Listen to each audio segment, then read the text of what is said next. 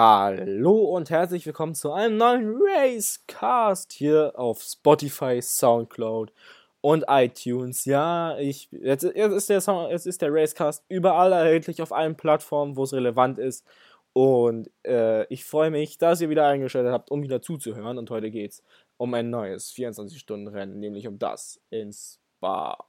Das 24-Stunden-Rennen in Spa äh, hat so gesehen wirklich lange Tradition. Also 1924 äh, wurde das, äh, wurde nur nach einem Jahr nach dem äh, 24-Stunden-Rennen in Le Mans das, ähm, das erste Spa 24-Stunden-Rennen äh, gefahren. Ähm, das war auf dem 14,863 Kilometer langen Kurs auf öffentlichen Straßen.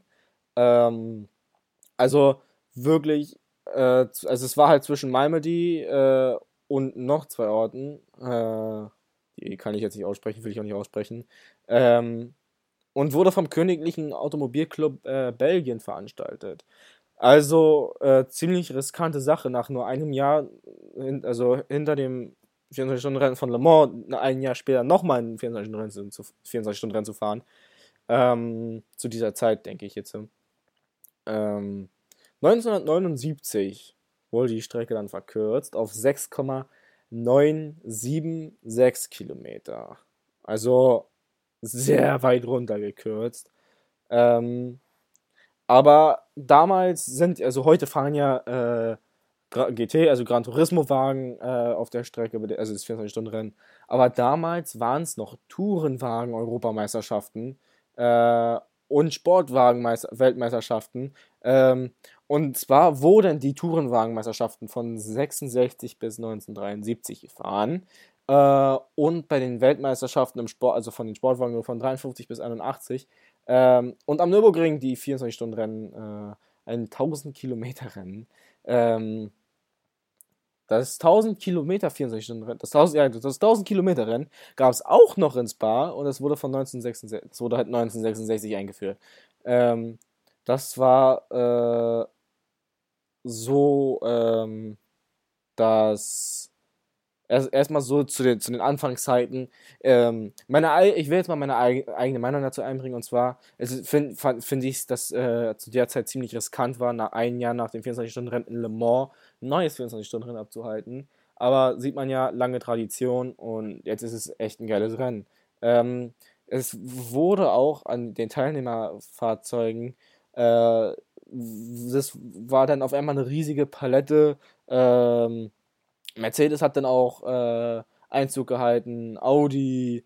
Ähm, also was ich zu Mercedes jetzt noch sagen will, äh, die haben mit dem Mercedes-Benz 300er SEL äh, 6.3 äh, mit V8 halt äh, angefangen oder halt mit dem Mercedes 3, 300 SEL und AMG baut ja heute V8 Motoren in die Autos ein, V8 Saugermotoren und ähm, ja, also was unwichtig ist jetzt noch, dass das Rennen 2000 äh, nicht mehr Rennen, nicht mehr Teil einer Rennserie ähm, war, sondern da wurden auch weiterhin noch äh, Tourenwagenmeisterschaften drauf gefahren.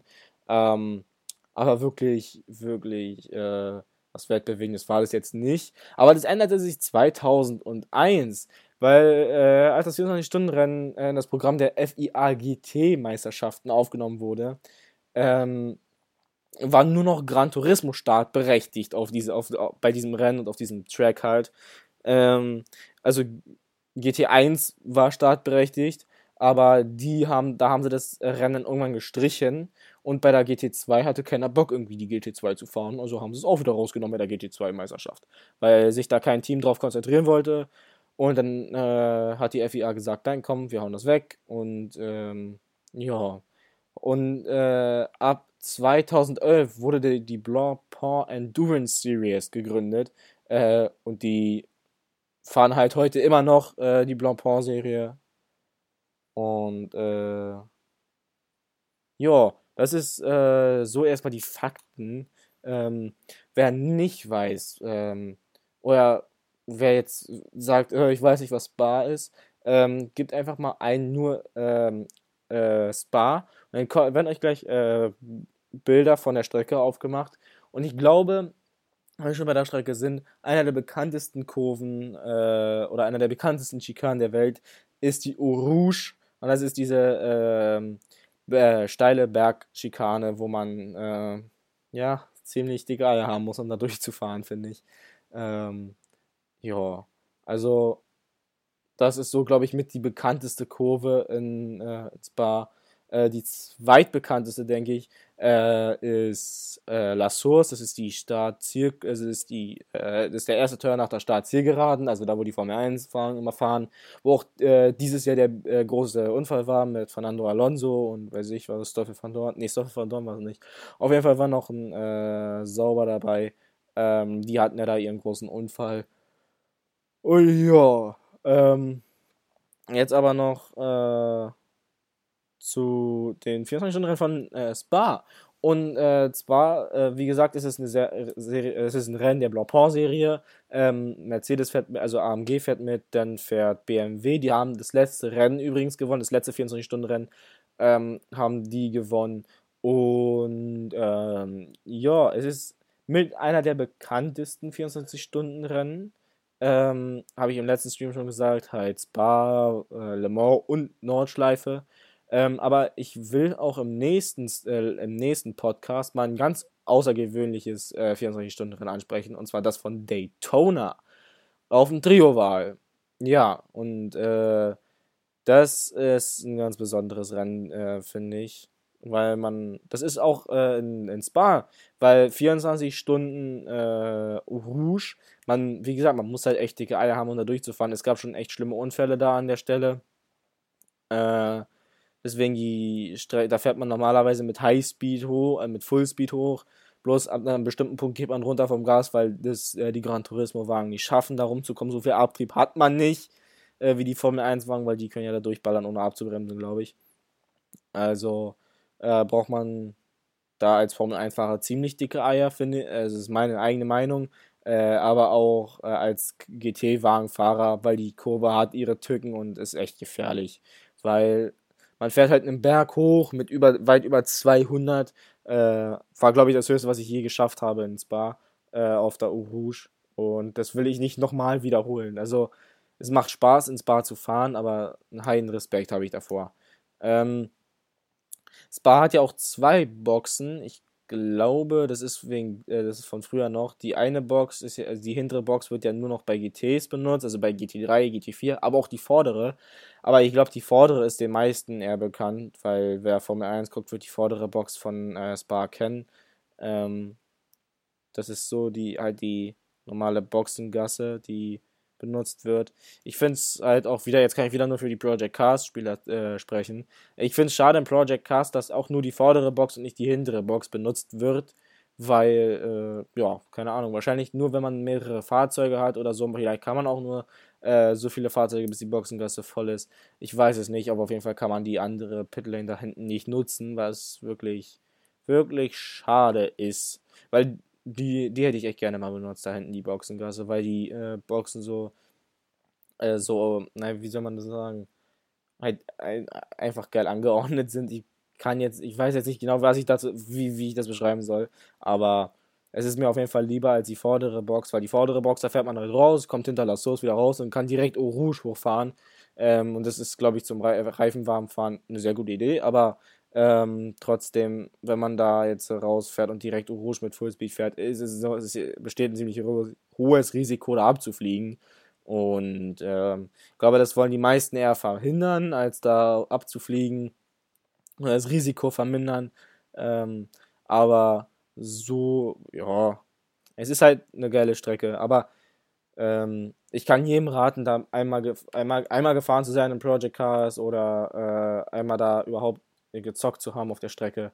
Ähm, aber mehr kann ich, mehr kann ich dazu nicht sagen. Halt das 24-Stunden-Rennen ist, ja, das ist halt ein 24-Stunden-Rennen, ziemlich anstrengend. Es geht natürlich auch wieder aufs Auto und auf, auf den Menschen selber, aber es ist halt ein 24-Stunden-Rennen. Wirklich was dazu sagen kann ich nicht. Ich kann mich wahrscheinlich erst beim Nürburgring so richtig auslassen mit dem Quatschen. Da kann da kann, es kann sein, dass da der Podcast einfach eine Stunde geht, aber ich will jetzt noch nicht zu viel von der Nordschleife spoilern. Aber auf jeden Fall, ähm, gibt es auch nächstes Jahr zu jedem VLN-Rennen einen, äh, wahrscheinlich einen Livestream auf YouTube zu, äh, vom Podcast aus oder äh, jeden, jeden Sonntag oder halt das ganze Wochenende ein Podcast und am Rennen dann, wie gesagt, wahrscheinlich ein Livestream auf YouTube zum VLN-Rennen.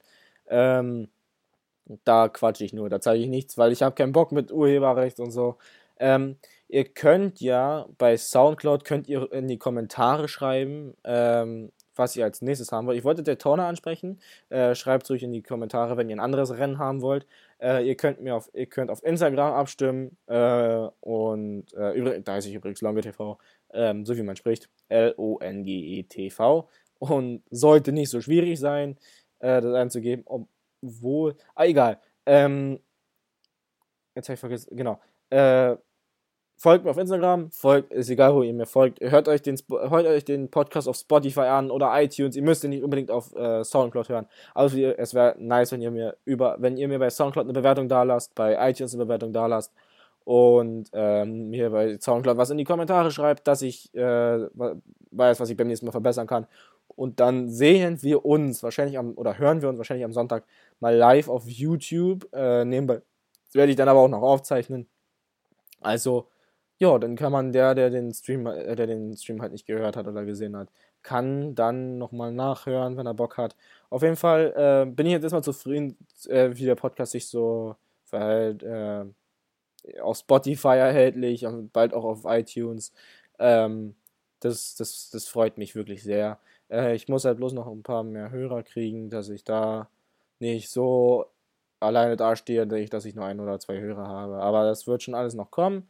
Ich, wir sind ja auch erst in der dritten Folge, aber jetzt hören wir uns erstmal morgen wieder. Morgen ist Samstag, also schaltet da um 12 Uhr schon ein, weil da kommt nämlich der neue Podcast online. Und äh, ja, wir hören uns morgen wieder. Und ich wünsche euch noch einen schönen Abend. Haut rein und ciao.